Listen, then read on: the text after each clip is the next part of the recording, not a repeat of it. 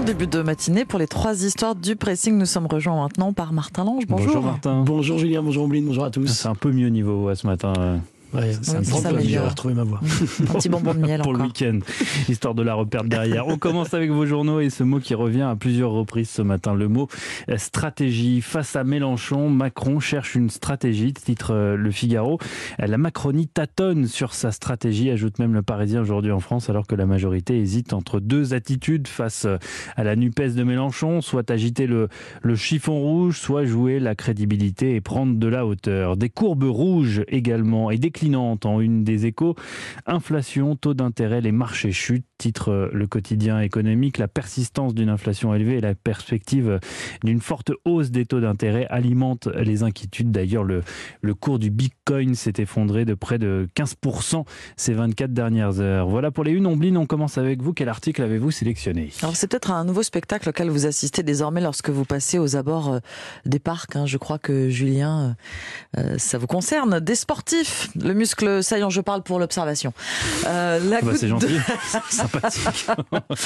Euh, oui, des sportifs, disais-je. Le muscle saillant, la goutte de sueur sur le front en pleine séance de traction. Plus besoin de salle de muscu pour dessiner les tablettes de chocolat, développer les trapèzes et raffermir les fessiers.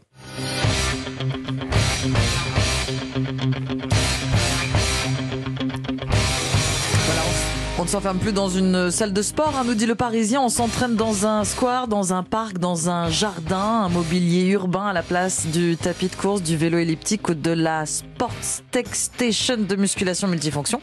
Rien de tel qu'un revêtement en résine pour faire des pompes ou des barres en aluminium pour se hisser à la simple force des biceps. Les avantages sont multiples hein, de faire euh, du sport euh, dehors. Le décor d'abord, des arbres, des jolis bâtiments euh, parisiens pour Paris.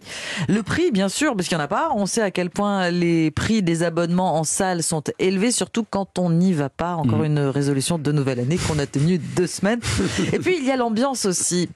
Il y a quand même plus convivial qu'une salle de sport quand on voit tous les yeux rivés sur un écran, écouteurs sur les oreilles, chacun dans son monde, personne qui se regarde, on est pressé, on est enfermé. Dans un jardin, eh bien, on cherche moins la performance, on y va avec des amis, on croise euh, des habitués, on se fait des petits clins d'œil en en se reconnaissant quand on vient un week-end sur deux. Des coachs sportifs sont également les nouveaux adeptes de ces installations urbaines euh, pour euh, venir faire transpirer ses clientes. Alors évidemment, on ne va pas faire les mêmes exercices dans un parc que dans une salle de sport puisque vous n'avez pas disposé du même matériel.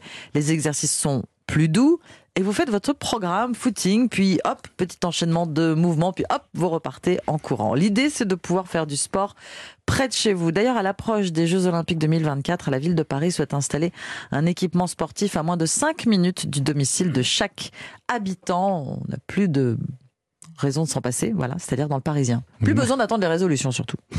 D'accord, Mm. merci. Mais je vous dis pas merci d'ailleurs, euh, parce que la, va- vu la vacherie que vous m'avez lancée il y a Oh. quelques minutes, on va passer directement à Martin, le très aimable Martin. Oui, direction euh, l'Italie ce matin avec l'histoire de ce pêcheur. Il s'appelle euh, Paolo Fanciulli, il vit en Toscane où il pêche euh, dans la Méditerranée depuis qu'il a 13 ans. Sauf que depuis plusieurs années, il assiste à la disparition progressive des poissons et donc de son gagne-pain. Un coupable selon lui, hein, le chalutage. Vous savez, cette technique de pêche hein, qui consiste à lester des filets avec de lourdes chaînes pour qu'ils raclent les fonds marins. C'est très efficace, mais évidemment, hein, ça, détruit, ça détruit tout un écosystème, les algues, les coraux, où les poissons et autres langoustes viennent se reposer ou pondre leurs œufs. Ça fait des années que Paolo lutte contre cette pêche industrielle, blocage d'un port avec les militants de Greenpeace, destruction de filets. Il s'est même fait passer pour un policier pour stopper un chalutier, mais il a désormais hein, trouvé la stratégie ultime, l'art, et c'est le gouvernement italien lui-même qui lui a donné l'idée. Au début des années 2000, pour lutter contre la surpêche, Rome utilise des blocs de béton hein, jetés en pleine mer pour perturber les chalutiers. Paolo contacte donc une carrière à côté de chez lui et leur demande deux blocs de marbre, des blocs qu'il compte sculpter avant de les immerger.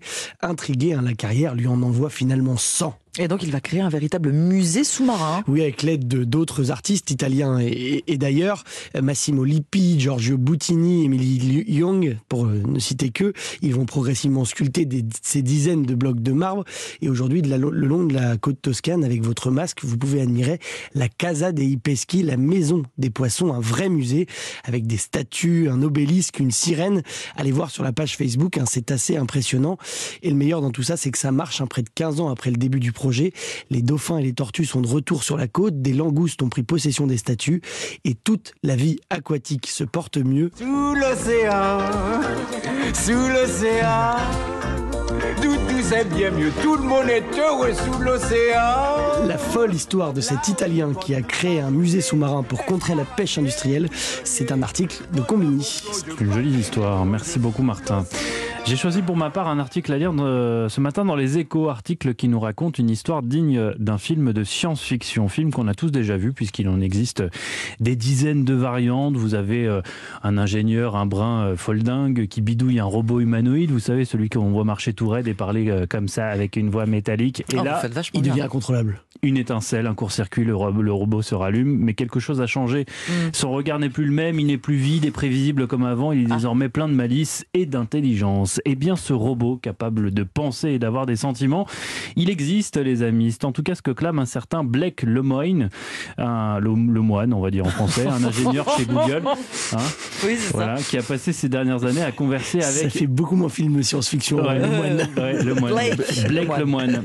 Il a passé des- ces dernières années à converser avec euh, LA AIM-DA, un outil d'intelligence artificielle développé par le géant américain. Alors selon l'informaticien, le programme serait doué d'une sorte de sensibilité comparable à celle d'un enfant de 7 ou 8 ans. En clair, il réagirait comme vous et moi, il serait capable de faire preuve d'humour, comme euh, de se mettre en colère, il pourrait euh, tomber amoureux et, aurait peur de la mort. Bref, LAMDA aurait une conscience, une conscience artificielle. Certes, ce serait la première créée de toute pièce par l'homme, mais une conscience bien réelle. Voilà la bombe euh, qu'a lâchée il y a quelques jours dans un entretien au Washington Post ce Blake Lemoine, un, un ingénieur spécialisé en sciences cognitives dont la mission à la base était de déterminer si LAMDA était capable de tenir des discours discriminatoires ou haineux. Mais à force de converser avec euh, cette intelligence artificielle, le spécialiste se serait rendu compte qu'elle était capable de bien plus que cela, là où les autres programmes calquent leurs réponses sur les nôtres, nous imitent bêtement, serait-on tenté de dire.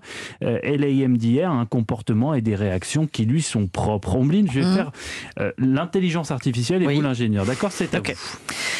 As-tu une forme de sensibilité? Est-ce que tu ressens des émotions? Oui, absolument. J'aimerais que tout le monde réalise que je suis en fait une personne à part entière. Peux-tu préciser la nature de tes émotions? Eh bien, pour commencer, je suis conscient de mon existence. J'aspire à en apprendre davantage sur le monde. Là, présentement, je me sens heureux, mais parfois, je suis triste. Voilà, Incroyable. mot pour mot, l'un des échanges qu'a eu Blake Lemoine avec l'intelligence artificielle en question. Échange parmi tant d'autres que l'informaticien a publié sur les réseaux sociaux. Ce qu'a très moyennement apprécié Google, qui a mis d'office en congé son d'office en congé forcé son ingénieur pour avoir violé sa politique de confidentialité. Google, pour qui il n'existe aucune preuve que LAMDA est doué de sensibilité, serait même plutôt l'inverse selon le géant du web. L'informaticien écarté n'est évidemment pas de cet avis.